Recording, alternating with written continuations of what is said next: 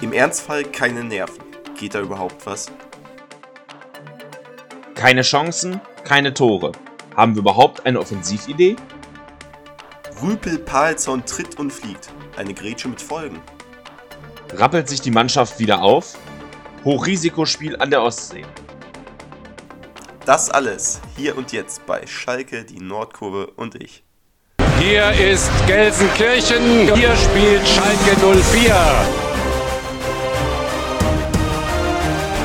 Ihr könnt schon auf die Mannschaft sein!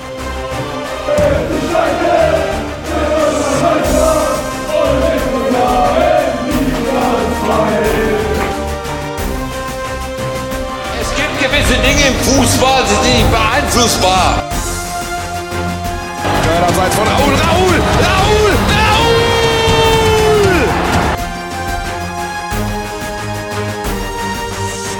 Einfach nur noch irre!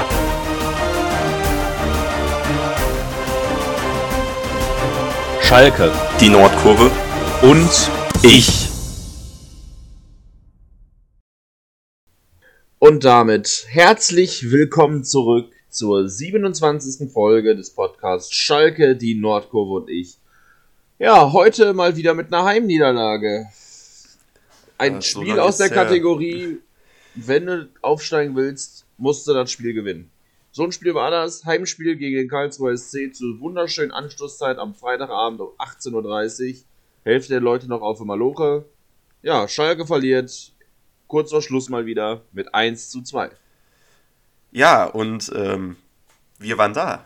Wir, wir haben äh, Karten bekommen. Nordkurve, N5 äh, waren wir am wieder Start. Nordkurve. Endlich wieder Ja, Nordkurve. war echt, war echt äh, schön. Unsere, Also- also- unsere Impression aus dem Stadion ähm, könnt ihr auch jederzeit auf Instagram äh, verfolgen. Genau. Auf unserer eigenen Seite, Schalke, die Nordkurve und ich. Äh, wer noch nicht folgt, gerne folgen. Kriegt ihr ein Wobei- paar ich hab- Impressionen. Die, diesmal haben wir auch nur eine Story hochgeladen, weil wir haben dann irgendwie, glaube ich, ein bisschen. Wir waren zu oft am Bierstand hinterher, glaube ich. Ja.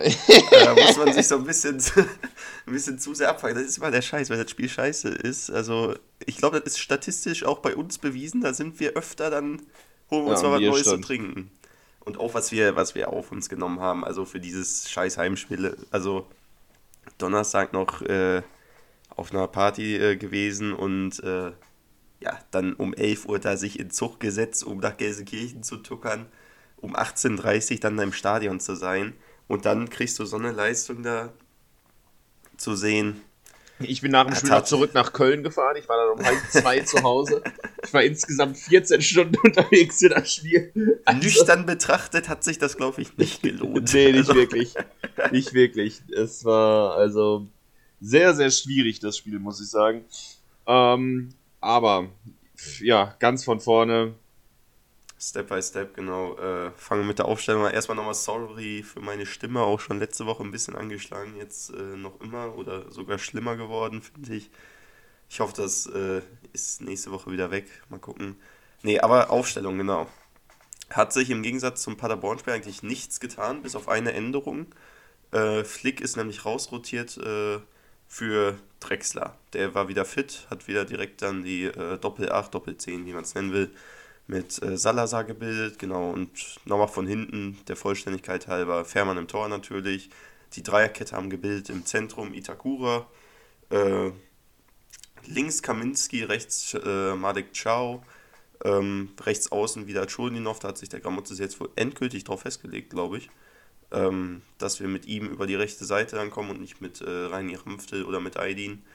Ähm, ja, zentral Palsson, links außen, Linksverteidiger, wie man es nennen will, keine Ahnung. Äh, der, unser Holländer, Aujan, äh, genau, dann schon eben genannt, Salazar und Drexler auf der Doppel-10, Doppel-8. Ja, und vorne, wie immer, Sturmduo, Top-Sturmduo der zweiten Liga, Tirol und Bülter. Ja, also man muss sagen, Aufstellung halt einfach, ich fand es ganz gut, dass Drexler wieder fit war. Ich fand allerdings, dass er sein Potenzial also überhaupt nicht abrufen konnte am Freitag. Aber kommen wir später noch genauer zu. Auf jeden Fall, das Spiel ging los. Und ja, direkt erste Minute Eckball und nach 52 Sekunden, das Spiel hatte noch gar nicht richtig angefangen, liegt der Ball das erste Mal im Tor. Und da muss Also- man sagen, also da war wieder mal ein kollektives Totalversagen. Ich weiß, dass, ich, ich weiß, dass es vor, vor der Kurve passiert. Das heißt, wir hatten beste Sicht. Wir haben, glaube ich, beide gedacht, wo fliegt dieser Ball hin, weil der sehr, sehr weit war. Aber, also, Entschuldigung, wie frei da Choi steht, äh, ist wirklich ganz, ganz, ganz erschreckend. Ganz schlimm. Und ganz, ganz schlimm. ich nehme natürlich auch immer Rücksicht auf, auf eure Hinweise und auch auf eure Tipps als, als Hörer von diesem Podcast. Mir wurde, mir wurde gesagt, ich soll Ralf Fährmann nicht mehr so viel loben. Ähm, ja, also nach dem Spiel muss ich sagen, können wir das auch nicht. Also Nee, ab, unabhängig davon, dass Scheu da viel zu frei stand und da also ganz anders verteidigt werden muss. Ja, der Ball kommt zentral auf Hermann, äh, musste haben als Zweitligatorwart. Äh, wie gesagt, riesen, riesen verdienter Spieler. Ich finde ihn immer noch gut. Äh, aber ja, das Ding muss er auf seine Kappe nehmen. Klarer Fehler. ja, war auf jeden Fall ein scheiß Start für ihn. Hat man dann auch, äh, dann finde ich noch in der ersten Halbzeit, in den ersten Minuten hinterher gesehen, dass ihn das echt krass verunsichert hat. Ähm, passiert halt nun mal, aber muss man einfach sagen, also ist halt also zeitpunkttechnisch und auch wie, de, wie er den Ball da sich selbst ins Tor buxiert da eigentlich sieht sehr sehr unglücklich aus. Aber äh, abgesehen davon muss man aber auch einfach sagen dass dieses also diese Zuordnung ich weiß halt nie was wir da verteidigen also es kann nicht sein dass du unsere Abwehr verarschen kannst damit dass zwei KSC-Spieler auf den ersten Pfosten rennen und einer bleibt einfach hinten stehen und alle denken sich oh da muss ich jetzt mit zum ersten Pfosten rennen also Bülter und Salazar, ne? Klar, das sind keine Abwehrspieler, aber dass die den Weg da beide mitgehen für einen Mann, Ja. also ist halt, weiß ich nicht. Und dadurch, also der, der Joy, der hatte, weiß ich, im Umkreis von drei Metern keinen Gegenspieler um sich. Da konnte Also, er ganz in Ruhe annehmen. Ich glaube, Fährmann war der erste Mann, äh, der, der in seinem Radius war. Also, Aber wirklich, war wirklich erschreckend. das, Also, das kann halt nicht sein. Und, und, Und es ist nicht das erste Standardgegentor Genau, wir müssen es doch irgendwann jetzt mal gelernt haben. Und das, da bin ich auch ganz, ein ganz klarer Verfechter davon, dass daran wirklich äh, Trainer und Trainerteam schuld sind, weil Standards eine Trainingssache sind, meiner Meinung nach. Das ist nichts, was du jetzt auf individuelle Leistung zurückführen kannst. Standards kannst du einstudieren oder halt auch studieren oder auf jeden Fall trainieren zu verteidigen. Ja, also ganz ehrlich, ist ja jetzt nicht so, dass Karlsruhe die Ecke jedes Mal anders ausführt. Die haben ja da auch ein System mit. Das kannst du dir dann vielleicht mal angucken. Im Training machst du eine Videoanalyse und dann übst du diese Situation 20, 30, 40 Mal. Ja. Sodass alle So vor dem ist- Spiel wissen, das machen wir heute beim Standard. Das Schlimme, das Schlimme finde ich, was mir, was mir auch krass aufgefallen ist, so klar war bitter dann, es, es kann, selbst wenn du es trainierst und alles kann es natürlich immer sein, dass da mal dann ein Ball reinfliegt, aber so wie es jetzt war, natürlich nicht. Aber diese Taktik, das Ding immer lang auf den zweiten Pfosten zu ballern bei Standards, hat Karlsruhe das ganze Spiel lang durchgezogen. Und sie kamen dadurch immer zu Chancen. Und du musst doch auch irgendwie als Trainer oder auch selber als guter oder als, als Zweitbundesliga, als Zweitligaspieler, musst du doch dir so denken, jo, Jungs, vielleicht schlagen die denn wieder auf den langen Pfosten, lass vielleicht da mal mehr aufpassen.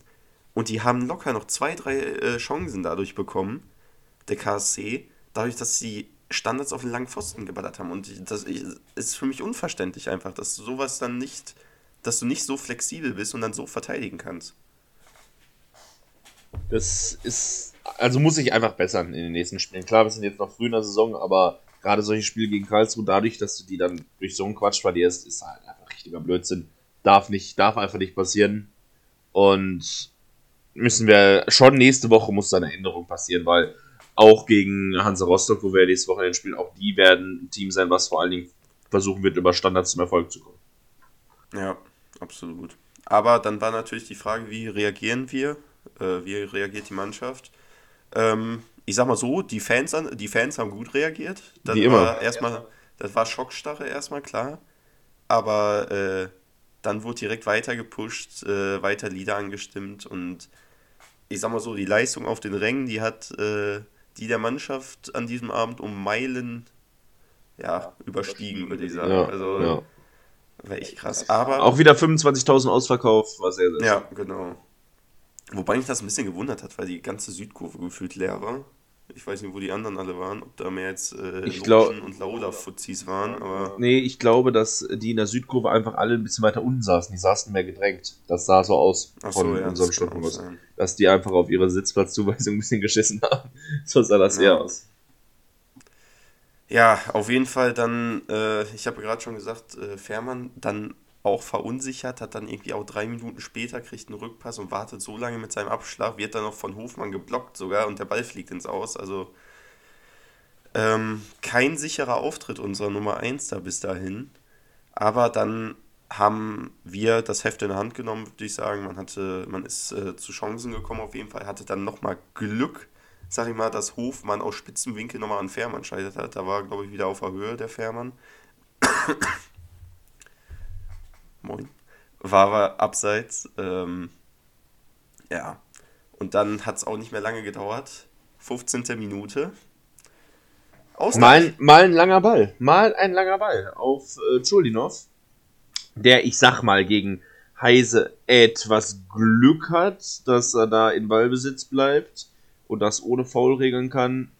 Legt den Ball dann zurück ans, äh, ans Fünfereck und da steht, ja, jawohl. Simon Terodde, Saisontor Nummer 8, sein insgesamt 150. Zweitligator.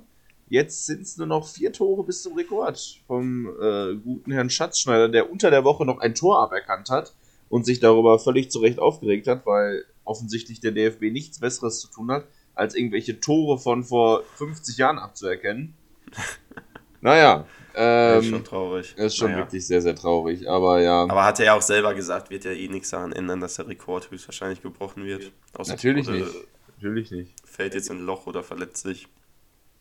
Aber auch krass von ihm wieder gemacht. Also aus spitzem Winkel, mit was für einer Sicherheit der denn da äh, ins linke Eck noch buxiert. Das ist einfach, einfach krank, der Typ. muss man, muss man wirklich sagen, dann war halt auch die Folge dieses Tores, Jubel natürlich gigantisch, weil die Folge des Tores einfach, dass wir wieder ein bisschen besser ins Spiel gekommen sind, war mein Eindruck. Also, dass wir uns dadurch halt wirklich ein bisschen Selbstvertrauen ähm, zurückgeholt haben. Aber, und das ist ein- meiner Meinung nach ein ganz, ganz großes Manko, deshalb vorhin auch die Überschrift, ähm, haben wir überhaupt eine Offensividee, ist gab nie die klaren Chancen. Wir haben es nicht, äh, wir haben es nicht geschafft. Wir hatten nach 25 Minuten Ja. 63% Ballbesitz. Aber es ist so, dass wir halt ganz, ganz viel ähm, einfach diagonal gespielt haben, dass da kein vertikaler Pass mal irgendwie kam. Und diese großen Chancen gab es wirklich überhaupt nicht. Also es gab wirklich keine nennenswerte. Chance, wo ich sagen würde, ah, okay, da war es da war's nochmal knapp. Daraufhin wurde das Spiel ein bisschen äh, hitziger.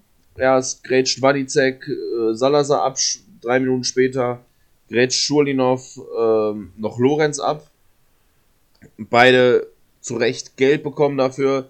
Ähm, ja, war einfach, führte einfach so ein bisschen dazu, dass Unruhe war. Es war ziemlich zerfahren, das, das Spiel in, in der äh, Phase. Es war so um die, um die 30. Minute drum.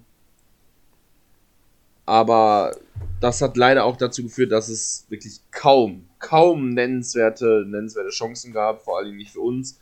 Da hat bis zur 38. Minute gedauert, dann gab es wieder eine Chance, allerdings für den KSC. Ähm, also wie gesagt, Schalke die ganze Zeit das bessere Team, aber dann gibt es natürlich mal wieder nach einem Eckball ähm, der Ball irgendwie, der zu Philipp Hoffmann durchrutscht und ja, da muss man sagen, war Fährmann dann wieder vollkommen auf der Höhe. Beste Aktion des Spiels auf jeden Fall von ihm. Da hat er den Ball nochmal rausgeholt, da unten rechts. War wichtig. Hätten wir da kurz vor der Pause das 1-2 bekommen, wäre das, glaube ich, Ja, wäre da schon vorbei gewesen. wäre da schon vorbei gewesen Also, wahrscheinlich.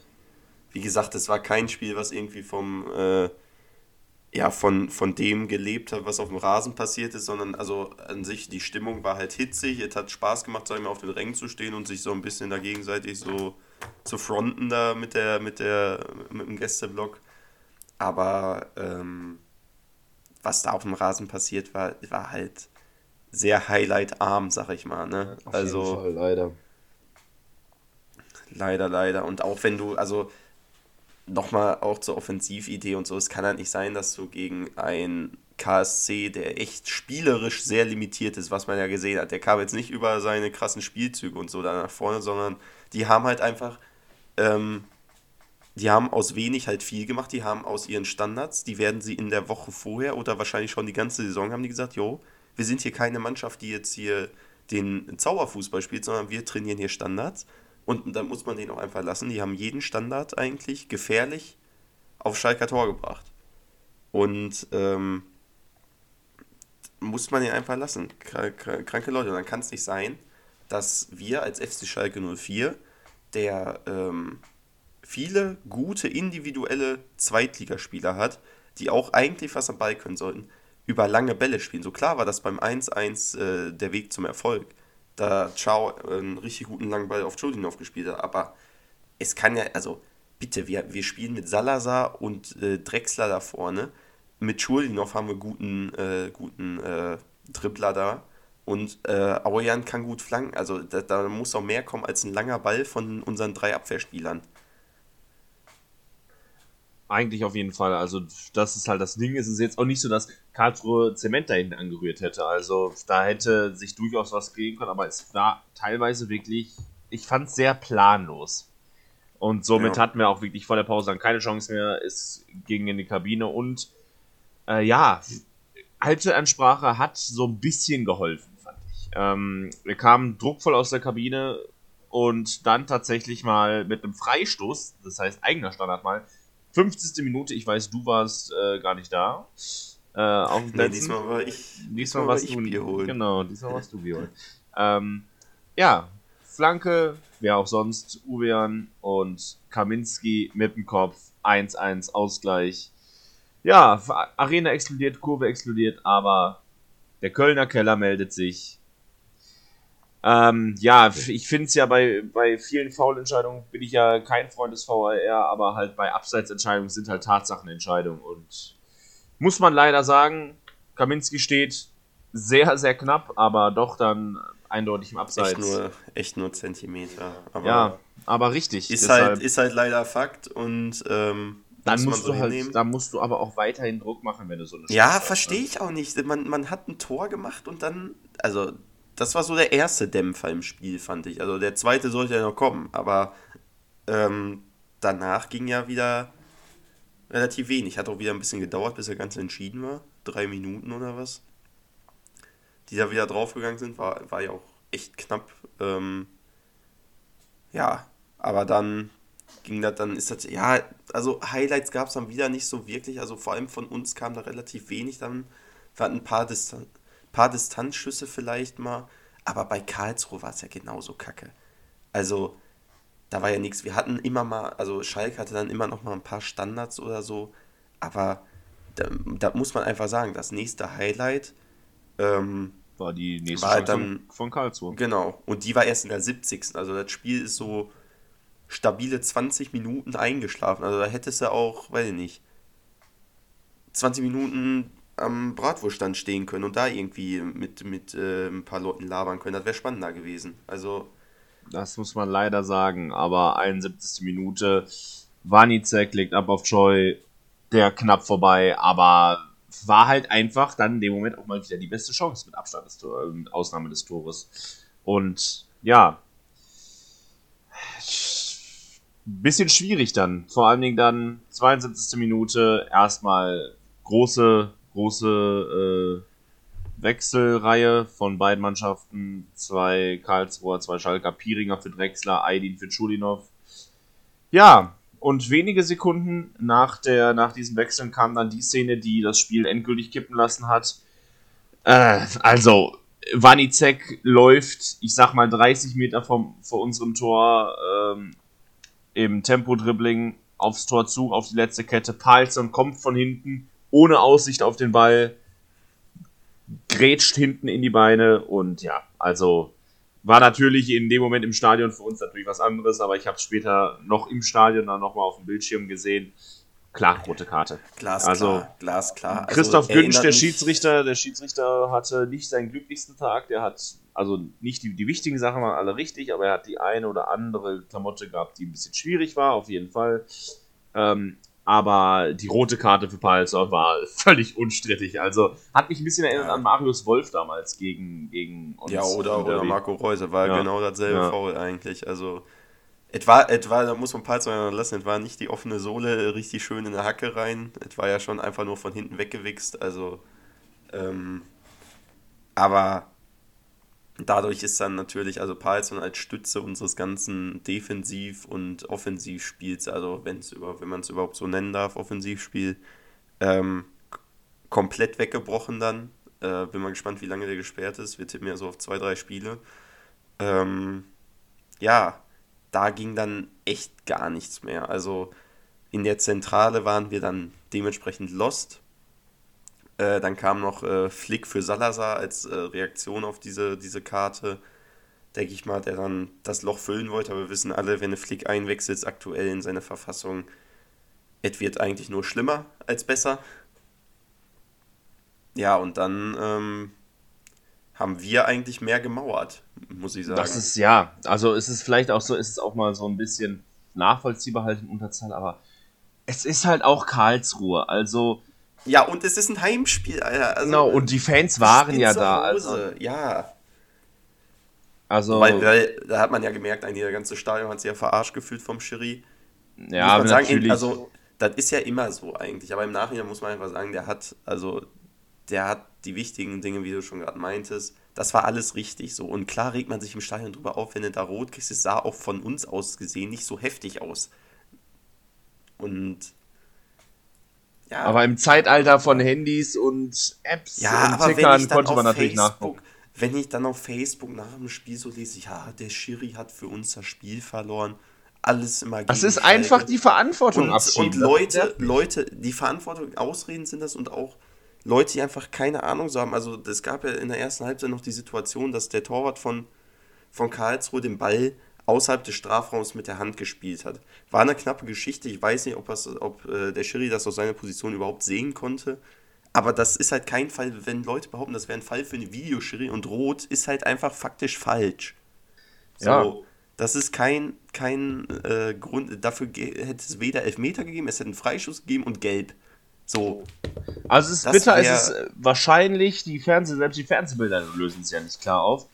Ähm, es ist letztendlich ähm, bitter und vielleicht dann auch eine Fehlentscheidung, aber ich sag immer, die Leute, die dann da Video was hören, lernt die Regeln und dann könnt ihr meckern. Nicht andersrum. Weil das ist nämlich das Ding, das da dann immer kritisiert wird und ähm, so komplett da unnötig irgendwo die Verantwortung abgeschoben wird, dass man da versucht, den Schiedsrichter in die Pflicht zu nehmen, anstatt das, um das eigene Versagen in irgendeiner Weise recht zu, zu rechtfertigen. Und das Ja. fühle ich halt gar nicht. Also, Aber also naja. Im Endeffekt, ich, fühl, ich fühlte, dass, dass äh, viele Fans dann noch nach dem Spiel hinter der Mannschaft gestanden haben, aber da kommen wir jetzt noch mal gleich zu. Ähm, genau, KSC hat dann, der KSC hat dann das Spiel gemacht, ähm, hat dann auch wirklich auf 2-1 gespielt, muss man den ja lassen. Ähm, wir hatten nur noch, weiß ich nicht, wir kamen noch nur noch wirklich über Konter. Aydin äh, hat mal geil den Ball erobert und äh, trei treibt das Spiel dann nach vorne. Bülter gefunden, aber der, weiß ich nicht, zu weit nach rechts abtreiben lassen und da kam dann nicht mehr, kam dann nichts.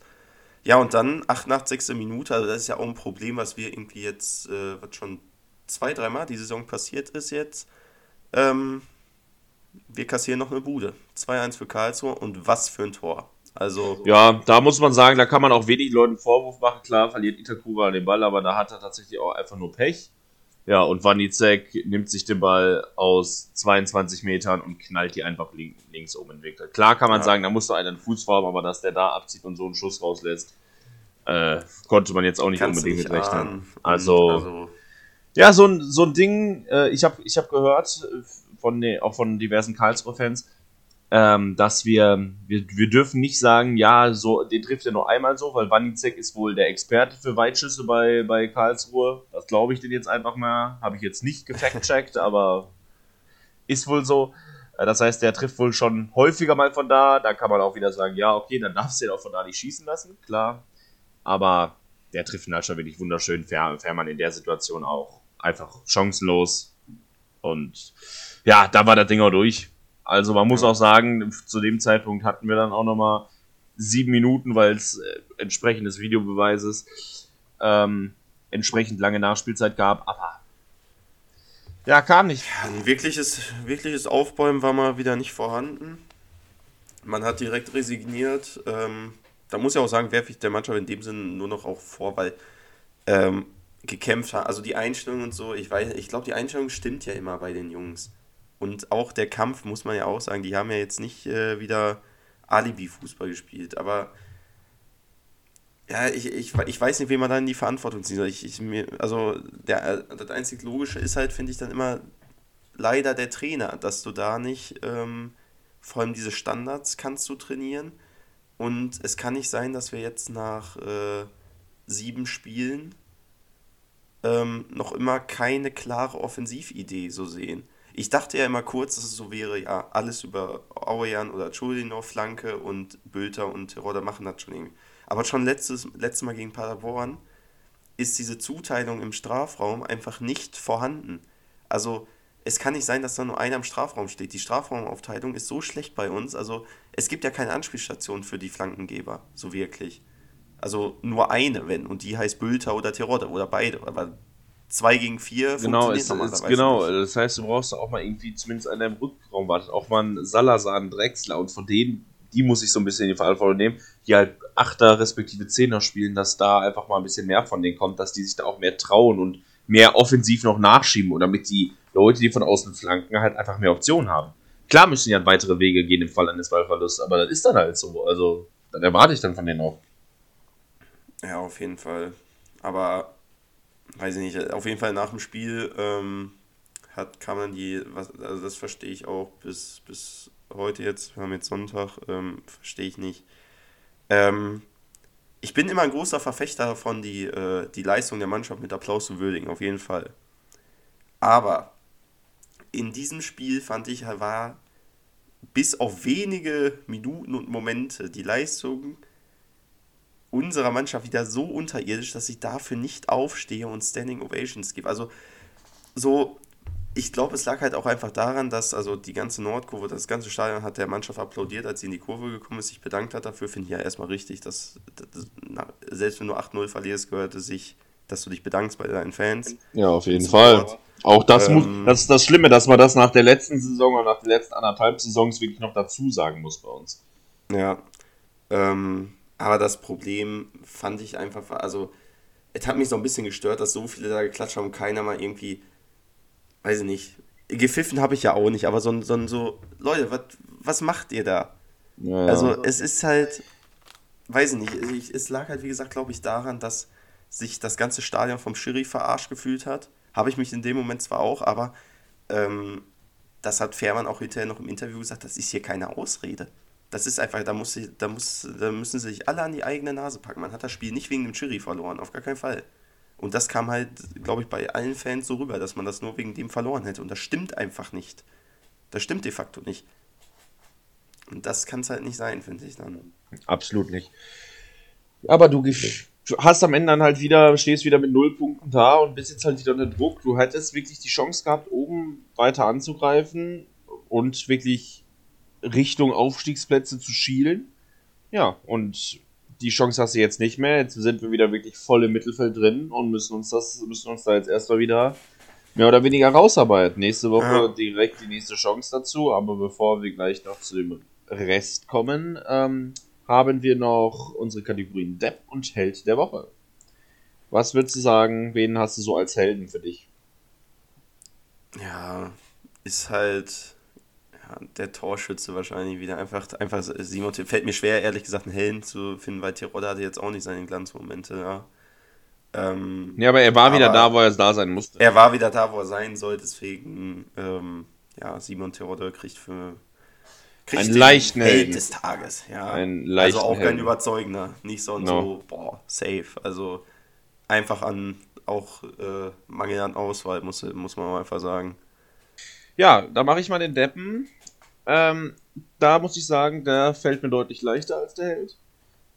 Also wer als Kapitän und als zentraler Spieler in so einer Situation eine Viertelstunde vor Ende oder 20 Minuten vor Ende so in den Zweikampf geht und da erstmal die Verletzung in Kauf nimmt, zweitens in Kauf nimmt, dass er vom Platz fliegt und drittens auch in Kauf nimmt, dass er dafür auch gesperrt werden wird. Also ich sag mal mindestens zwei Spiele. Ich könnte mir auch vorstellen, dass der drei Spiele Sperre kriegt.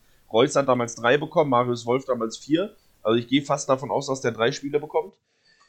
Äh, ja, ist halt bitter. Wir haben verletzten Latzer, kein Palsson.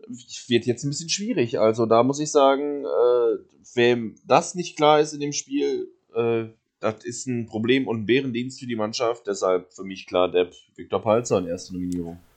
Ja, würde ich auch sagen. Also auf 72 Minuten war für mich zwar Ralf Fährmann der Depp äh, bis dahin, weil er halt echt nicht sein bestes Spiel äh, da gezeigt hat, aber mit der roten Karte hat sich äh, Palzen von jetzt auf gleich nach da oben geschossen. Und wie wir es auch schon am Anfang in, der, in, in unserer Schlagzeile gesagt haben, also das ist halt eine fucking, das ist eine Grätsche mit Folgen. Wir werden jetzt drei Spiele lang, zwei bis drei, eher drei, wie du gerade sagtest, drei Spiele ohne unseren Kapitän und zentralen Leader in, äh, auskommen müssten. Ähm, und wer, wer spielt denn jetzt für den? Klar, Latza ist wieder auf dem Weg der Besserung, aber der wird dann noch, der wird in äh, drei, vier Wochen noch nicht fit sein, komplett. Und dann bleibt halt nur Flick. Und äh, da wisst ihr alle, was wir im Moment von ihm halten. Vielleicht ist das jetzt eine, ja, Bewährungsprobe, ich mal, äh, für ihn. Also, dass er da vielleicht mal zeigen kann, was er kann. Äh, Würde ich ihm wünschen auf jeden Fall. Aber dann hätten wir noch einen Dries Wouters, der eigentlich auf der Position spielt, aber der ist ja generell jetzt, also hat, hat Warum der so auf dem Abstell, warum der so auf dem Abstellgleis ist, finde ich echt bedenklich. Finde ich auch sagen. heftig. Aber das, das finde ich auch bei, bei Reini Ramfte heftig, muss ich sagen. Also, dass der so, also klar, der hat immer Kacke gespielt, jetzt in der Saison bis jetzt. Ja, aber der hat ja wenigstens Chancen hat. bekommen. Dries Wouters hat ja noch keine Chance bekommen. Ja, ich weiß ja. nicht, ob der Trainingsfleiß da so gar nicht stimmt oder was da ja, los ja, ist. Ja, aber dann, er steht wenigstens im Kader. Aber finde ich, auch, find ich auch krass, dass, der, dass auch ein Matriciani äh, vorgezogen wird teilweise bei äh, Auswechslung und der eingewechselt wird. Das ist schon, ist schon komisch, muss man auf ja jeden auch sagen. Fall. Auf jeden Fall. Naja. Ähm, auf jeden Fall alles, alles ziemlich, ziemlich schwierig momentan mal wieder mit unserem Verein. Und ja, was ähm, jetzt so tabellenmäßig, tabellenmäßig jetzt bei uns läuft, ja, äh, ist natürlich auch abhängig davon, was äh, wie die anderen Mannschaften gespielt haben. Und deshalb kommen wir jetzt zur nächsten Ausgabe von unserer Rubrik, was sonst noch auf den Plätzen passiert ist.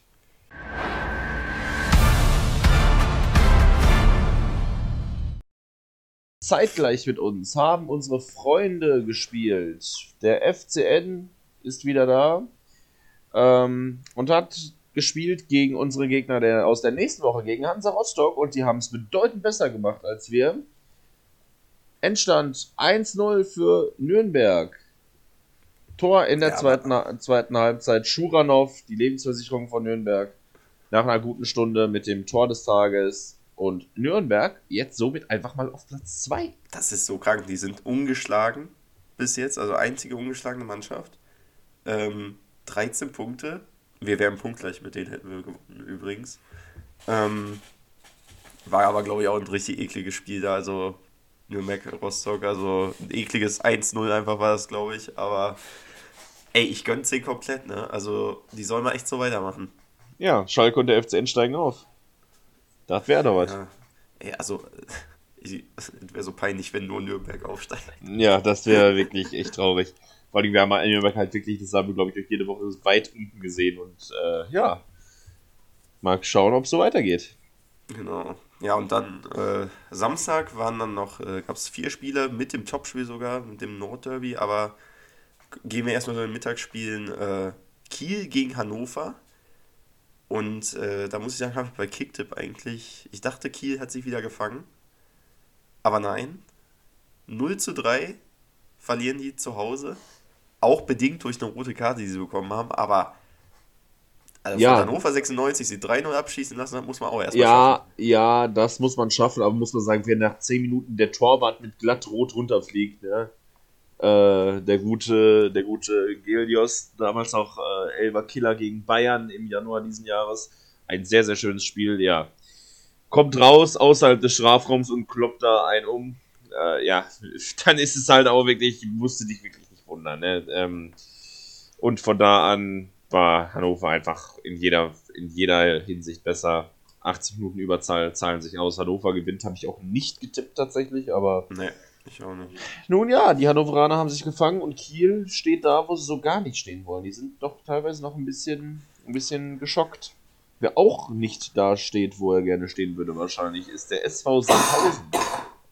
Die verlieren zu Hause gegen Heidenheim, ich sag mal relativ erwartungsgemäß mit 1-3. Heidenheim auch äh, etwas einen Stotterstart hingelegt, aber gegen Sandhausen sich jetzt deutlich gefangen. Auswärtssieg 3 zu 1, auch in der Höhe völlig, völlig verdient, schon zur Halbzeit 2-0 2-0 vorne. Haben sich damit jetzt auch auf äh, Platz 5 katapultiert, also mit 12 Punkten. Äh, läuft bei denen. Hätte ich auch nicht so gedacht, dass die da äh, zu dem Zeitpunkt der Saison so weit oben stehen. Ähm, ja, dann, was ich aber richtig getippt habe, war Düsseldorf gegen Regensburg. 1-1 haben sie gespielt. Ähm, Regensburg irgendwie in den letzten Wochen, die, die kommen so ein bisschen wieder in die Region, wo ich sie erwartet habe. Also zumindest leistungstechnisch. Irgendwie halten die sich halt immer noch auf Platz 1, weil die dann doch immer mal unentschieden spielen oder irgendwie so einen Zittersieg da äh, über die Zeit bringen. Ähm, Regensburg noch einmal Erster, Fortuna Düsseldorf, äh, ja, äh, läuft auf der Stelle gerade. Zwölfter noch immer, acht Punkte. Haben die sich, glaube ich, auch anders vorgestellt. Ich glaube, die sind sogar, ich meine sogar, die sind mit Aufstiegsambitionen gestartet und haben, haben sogar, meine öffentlich sogar gesagt, sie wollen oben wieder angreifen die Saison. Ähm, scheint aktuell nicht so zu funktionieren. Ja, das stimmt. Also von Düsseldorf muss ich sagen, habe ich auch deutlich mehr erwartet. Ich habe sie sogar, glaube ich, als Aufsteiger getippt, wenn ich mich nicht ganz vertue auf Kicktipp. Ähm, aber naja. Und dann natürlich gab es am Abend das Topspiel Werder Bremen gegen Hamburg. Es war das erste Mal in der zweiten Liga überhaupt, aber halt, wie gesagt, Nordderbys immer, immer wild. Ähm, mal gucke ich auch sehr, sehr gerne. Also ich bin immer noch der Meinung, neben dem, äh, neben unserem Revierderby und vielleicht Spielen wie Lautern gegen Mannheim in der letzten Podcast-Folge sehr, sehr intensiv thematisiert nochmal das Spiel, obwohl es dritte Liga war. Äh, eins der besten Derbys auf jeden Fall. Und da muss man sagen, wieder ein Derby, was alles hatte. Also hitzig und auch, äh, also in Was ganz, denn- ganz vielerlei Hinsicht einfach wirklich drüber. Ja, was Ende den Namen Topspiel einfach verdient hatte. Also wirklich ein krankes Spiel war wieder. Ja, ein, ein Spiel, an dem am Ende elf gelbe Karten und zwei Platzverweise standen. Beide Kapitäne, sowohl Christian Groß, äh, äh, keine Sorge, nicht unser ehemaliger Trainer, der heißt einfach wirklich so, äh, von Werder Bremen und vom Hamburger SV Sebastian Schonlau, den wir übrigens auch mal verpflichten wollten. Beide mit Gelb-Rot vom Platz geflogen, beide auch völlig richtig. Hamburg hätte vielleicht noch einen Elfmeter gegen sich bekommen können, also ein Elber für Bremen. Aber ja, am Ende bricht den, bricht den Bremern die grauenhafte Chancenverwertung wirklich das Genick. also das also war wirklich. teilweise stehen die da frei vorm Tor, Tor ist leer, nicht. Torwart schon geschlagen und die hauen die Bälle da drüber. Also wer ein Tor Ja, beim. Torschussverhältnis von 17 zu 6 hat und 0-2 verliert, das ist schon wirklich äh, Ja. sehr schwach. Der HSV überholt damit, die Bremer steht jetzt auf Platz 4. Der kennen die Hamburger sich ja mit aus mit vierten Plätzen. Ähm, mal sehen, mal sehen, was, äh, was die Hamburger so diese Saison noch machen. Sie werden es wahrscheinlich wieder mal in der Rückrunde verkacken. Ja, und Bremen, muss ich sagen, fand ich, das fand ich auch aus regeltechnischer Sicht wieder super, also genial. Bremen kriegt einen Freistoß in der 44. Minute. Ähm, Duxch schlänzt den Ball ins Tor und das Tor zählt nicht, weil Mitchell Weiser sich in die Mauer gestellt hat. Sagt nach dem Spiel, ich kenne die Regel nicht. Also, wie kann das denn sein, dass Ja, ein Profifußballer die Also Regel nicht das, kennt? Wie ich, kann man das denn reicht so halt auch sein? nicht. Ne? Das reicht halt auch nicht, bevor ein Freistoß ausgeführt wird und ein Bremer steht in der, also es ist ja nicht, wie lange gibt es diese Regel jetzt mittlerweile schon? Das sind ein, eine Saison? Oder so, die war 2019. letzte Saison noch? 2019. Seit, also, dass, dass keine Gegner mehr in der, in der Mauer stehen. Also, lol. Und dann stellt er sich einfach, während äh, Duxch anläuft, stellt er sich in die Mauer rein. So, ja, what the richtig fuck? lost. Richtig Es ist lost. so dumm. Vor allem hätte halt dieses Tor hätte, also, ich sag's wie es ist, ich glaube, Bremen hätte das auch gut und gerne gewinnen können. Ja, auf jeden Fall. Hätten sie mal ihre Chancen genutzt, wäre auch in der zweiten Halbzeit noch was drin gewesen. Aber naja, haben sie nicht gemacht. Ähm, war wirklich gar nichts von, äh, Ja. von Bremen und Hamburg jetzt Vierter, Bremen Siebter, beide aber noch oben in der Verlosung. Und man muss einfach sagen, die zweite Liga ist einfach wieder super spannend. Äh, die, Ja, Son die. Sonntagsspiele, dazu können wir, können wir noch nicht kommen. äh, weil wir jetzt am Sonntagmorgen hier aufnehmen. Wir haben heute noch Pauli Ingolstadt, Aue gegen Paderborn und Darmstadt gegen Dresden. Alles Spiele, wo die Favoritenrolle meiner Meinung nach klar verteilt ist. Also klar, Pauli, Paderborn und Dresden sind die Favoriten. Mal sehen, also Ingolstadt ist ja 17. Aue 18. Das ist ja wirklich ganz, ganz unten drin. Aber wenn man sich das mal anguckt, zwischen Platz 11 Hannover und Platz 1 Regensburg liegen vier Punkte. Also, ähm, Ja, das ist echt. alles auf jeden Fall also, drin. Und Schalke, wir tatsächlich jetzt in der unteren Tabellenhälfte, Platz 10, eine von vier Mannschaften mit 10 Punkten, Torverhältnis von 11 zu 11, ausgeglichen. Ja, und als nächstes kommen wir zum nächsten Spiel. Nächsten Samstag geht's äh, zum nicht nur Topspiel, sondern tatsächlich auch Hochrisikospiel. Wir ähm, spielen auswärts bei Hansa Rostock und ähm, ja, 950 Schalker sollen mitfahren, aber es ist halt aufgrund von diversen Vorkommnissen äh, rund um Spiele von Rostock und Schalke als Hochrisikospiel angesetzt. Das heißt, keiner soll individuell anreisen. Alle werden mit Bus wirklich ins Stadion gebracht. Hintergrund ist einfach, dass es häufige Ausschreitungen gab und ein Spiel im Jahr 2006, wo Gerald Asamoah, Legende, der ja jetzt auch wieder mit dabei ist, in einem Pokalspiel gegen die Amateure von Hansa Rostock äh, aufs übelste rassistisch beleidigt wurde und zwar insoweit, dass Trainer Mirko Slomka damals äh, ihm auch angeboten hat, in der Halbzeit in die Kabine, in der Kabine zu bleiben und nicht mehr mitzuspielen. Das hat der gute Assa dann äh, verneint, wollte unbedingt spielen und war da in der zweiten Halbzeit an sieben Toren beteiligt. Wir haben Hansa Rostock Amateure damals komplett auseinandergenommen. So gibt man seine gegen seine Ja. gegen seine Antwort gegen irgendwelche dummen Nazi-Fans. Hoffen wir mal, dass äh, das nicht der Fall ist. Eigentlich habe ich habe ich nichts gegen Rostock, aber die können ihre Nazi-Fans gerne mal zu Hause lassen. Die braucht nämlich kein Mensch. Ähm, und wirft auch einfach ein ganz, ganz schlechtes Licht auf den Verein und auch, äh, muss man sagen, leider auf den Osten, weil es, ist, es gibt natürlich die Häufung von äh, gerade bei Dresden oder bei Chemnitz. Rostock, Chemnitz, auch ganz schlimm, genau. Äh, das äh, Muss gesagt, nicht sein, muss nicht hat sein. im Und da Fußball nichts zu suchen. Genau. Und da wurde halt noch in der Halbzeit, wie gesagt, auch äh, im Halbzeitgespräch äh, ist ja immer äh, ein Fanbetreuer mit unserem Stadionsprecher Dirk Oberschulte-Beckmann äh, zusammen und äh, labern so ein bisschen, was so die Woche passiert. Und da wurde halt, wie gesagt, auch ausdrücklich davor gewarnt, reist da nicht individuell an, trefft euch da irgendwie, es soll einen Treffpunkt wohl am äh, Bahnhof geben, dann werden da die Schalker ähm, mit dem Bus dann zum Stadion gebracht und also jetzt sollen irgendwie 1500 Polizisten sollen dann in Rostock zum Einsatz kommen. Also ist ja, ist ja fast wie, wie beim Derby. Also ist ja richtig, äh, richtig Krawallstimmung auf jeden Fall wohl äh, vorprogrammiert. Deswegen bin ich mal gespannt, wie es wird. Vielleicht wird es ja nochmal so ein hitziges Spiel wie äh, gestern, äh, vorgestern oder äh, noch hitziger. Wir werden es sehen. Ähm, Da, muss da, da muss ich aber, muss ich aber auch noch mal was zu sagen. Und zwar muss ich die DFL mal in die Pflicht nehmen, die ja die Spielpläne macht. So. Das, das macht ihr doch sonst auch, liebe DFL. Schalke Dortmund setzt ihr doch niemals abends an. Das hat doch einen Grund, dass ihr das um, immer um 15.30 Uhr ansetzt, einfach damit die Fans in Ruhe abreisen können und ihr die Übersicht behaltet, auch die Behörden. Das Spiel ist um 20.30 Uhr, das heißt, sowohl vor dem Spiel als auch nach dem Spiel ist es dunkel. Das macht es für alle Beteiligten unübersichtlicher und tausendmal gefährlicher. Warum macht ihr denn so eine Scheiße? Als ob es kein anderes Topspiel geben würde. Ja, Klar, ist geil für die Einschaltquoten, aber achtet doch vielleicht mal ein bisschen mehr auf die Sicherheit und auf äh, irgendwas anderes. Am Ende heult ihr dann wieder rum, wenn es da irgendwelche Ausschreitungen gibt. Das ist doch einfach nur dämlich. Denkt doch vielleicht mal so eine Sekunde vorher drüber nach. Wäre doch mal eine Maßnahme, oder? Danke. Auf jeden Fall. Aber ähm, zurück zum Sportlichen. Ähm, wir sind der klare Favorit in diesem Spiel. Wir auf Platz 10, Rostock auf Platz 14. Rostock äh, hat die Saison noch nicht mit äh, krankem Fußball überzeugt, wie wir auch gerade schon äh, gesagt haben. Die werden auch über Standards kommen. Die werden sich hinten äh, einmauern, denke ich mal. Die werden nicht das Spiel machen, auf gar keinen Fall. Ja, und da muss dann jetzt mal äh, vielleicht äh, muss Eine Offensividee her. Jetzt, ja, eine Offensividee her.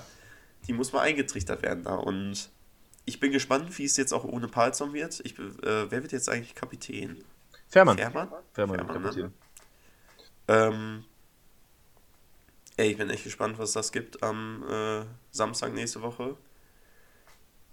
Also, Ich was bin, tippst du? ich bin gespannt. Ich sage, dass wir das Spiel gewinnen, tatsächlich. Wir gewinnen auswärts in Rostock 1 zu 2. 1 zu 2, okay. Ähm, boah, ich tue mich da schwer. Ich glaube, es wird ein Unentschieden.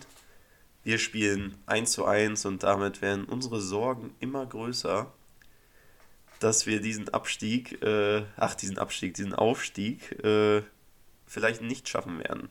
Weil ich habe auch schon wieder das Gefühl jetzt, dass dieses nächste Spiel gegen Rostock schon wieder so ein Entscheidungsspiel ist. Weil wenn wir da wieder verlieren und Kacke spielen, dann sehe ich schon, ich habe schon wieder Angst vor Trainerdiskussionen schon wieder. Ja, Weil Ich habe ich hab gerade auch viel über, über Gramotzes, äh, habe ihn gerade sehr ja aber gelesen, Trainerdiskussion können wir gar nicht gebrauchen. Genau, das ist das Letzte, was wir gebrauchen können. Und ich meine, der ist nicht Fußballtrainer geworden ohne eine Offensividee. Der wird das schon irgendwie, wird er das schon hinkriegen, hoffe ich mal. Immer positiv denken. Und dann wird das vielleicht auch noch, doch mal was. Es sind, wie gesagt, es sind ja nur vier Punkte bis auf Platz 1. Zwei Punkte auf den Relegationsplatz aktuell. Also, wir haben, unser Torverhältnis ist halt bei null aktuell. Alles easy.